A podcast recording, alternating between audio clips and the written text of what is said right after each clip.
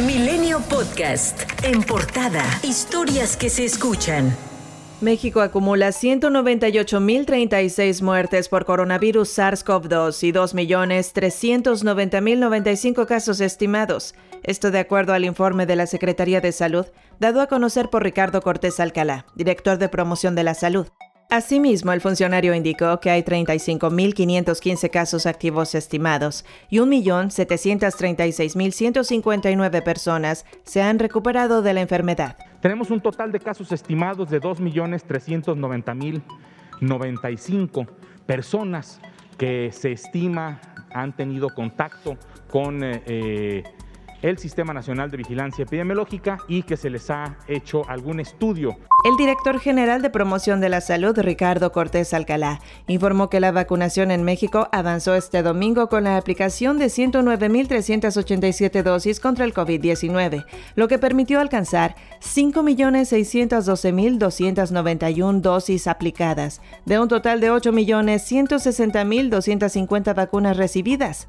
Hasta el corte de las 19 horas de este domingo se han registrado 714.768 personas que han completado el esquema de vacunación contra el COVID-19. Además, la Secretaría de Salud reportó que se han perdido 3.493 dosis de las cuatro fórmulas aplicadas en el país, Pfizer, BioNTech, AstraZeneca, Sinovac y Sputnik y el gobernador de Oaxaca, Alejandro Murat, refrendó su compromiso con el gobierno federal, asegurando que no apuestan a la división, sino a la unidad para salir adelante durante la pandemia. A poco más de un año de que la pandemia irrumpiera en nuestras vidas, nuestra obligación moral es permanecer unidos, por encima de todo y por encima de todos.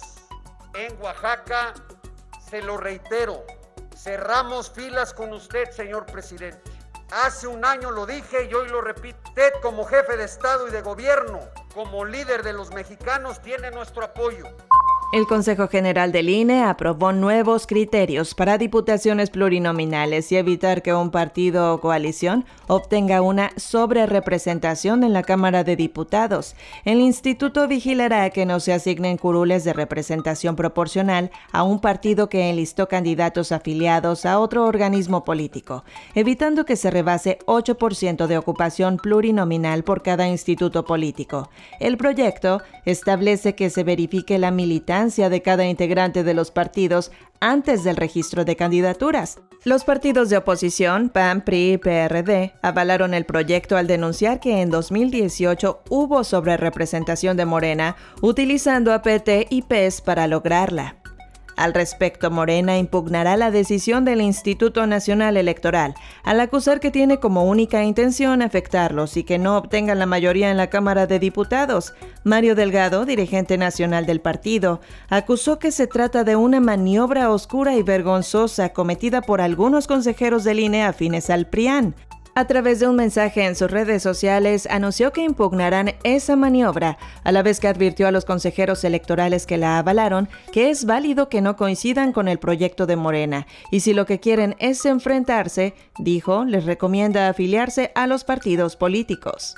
En una maniobra obscura y vergonzosa, algunos consejeros del INE, afines al PRIAN, pretenden a menos de tres meses de la elección cambiar las reglas de asignación de los diputados plurinominales para afectar a nuestro movimiento y que no obtengamos la mayoría. Vamos a impugnar esta maniobra. La fracción del PRD en la Cámara de Diputados celebró el acuerdo del INE para asignar las curules de representación proporcional en el Palacio de San Lázaro, limitando la sobrerepresentación de un partido y evitando una mayoría artificial como la que tiene Morena en la actual legislatura. Verónica Juárez, coordinadora de la bancada perredista, sostuvo que esa mayoría artificial no solo vulneró la pluralidad y la democracia, sino que se apoderó de las presidencias y secretarías de las comisiones de la Comisión Permanente, violando los derechos de las minorías. Alejandro Moreno, presidente del Comité Ejecutivo Nacional del PRI, señaló que luego de que Morena exigió la renuncia de los consejeros del INE, rebasó los límites permisibles de la contienda, poniendo en riesgo la pulcritud del proceso electoral. En su cuenta de Twitter, el líder priista apuntó que los morenistas se sienten perdidos y quieren ganar con autoritarismo en las próximas contiendas electorales. Asimismo, dejó en claro que el PRI respalda a la democracia mexicana, al INE y a sus consejeros. El presidente Andrés Manuel López Obrador anunció que a partir de julio la pensión para adultos mayores se incrementará gradualmente hasta llegar a los 6 mil pesos bimestrales en el año 2024 y además se reducirá de 68 a 65 años la edad para los beneficiarios que no viven en comunidades indígenas. Al conmemorar el 215 aniversario del natalicio de Benito Juárez en Oaxaca, el mandatario detalló que este plan iniciará en julio próximo con un incremento del 15% y aseguró que para enero de 2022, 2023 y 2024 habrá un incremento anual del 20% respectivamente.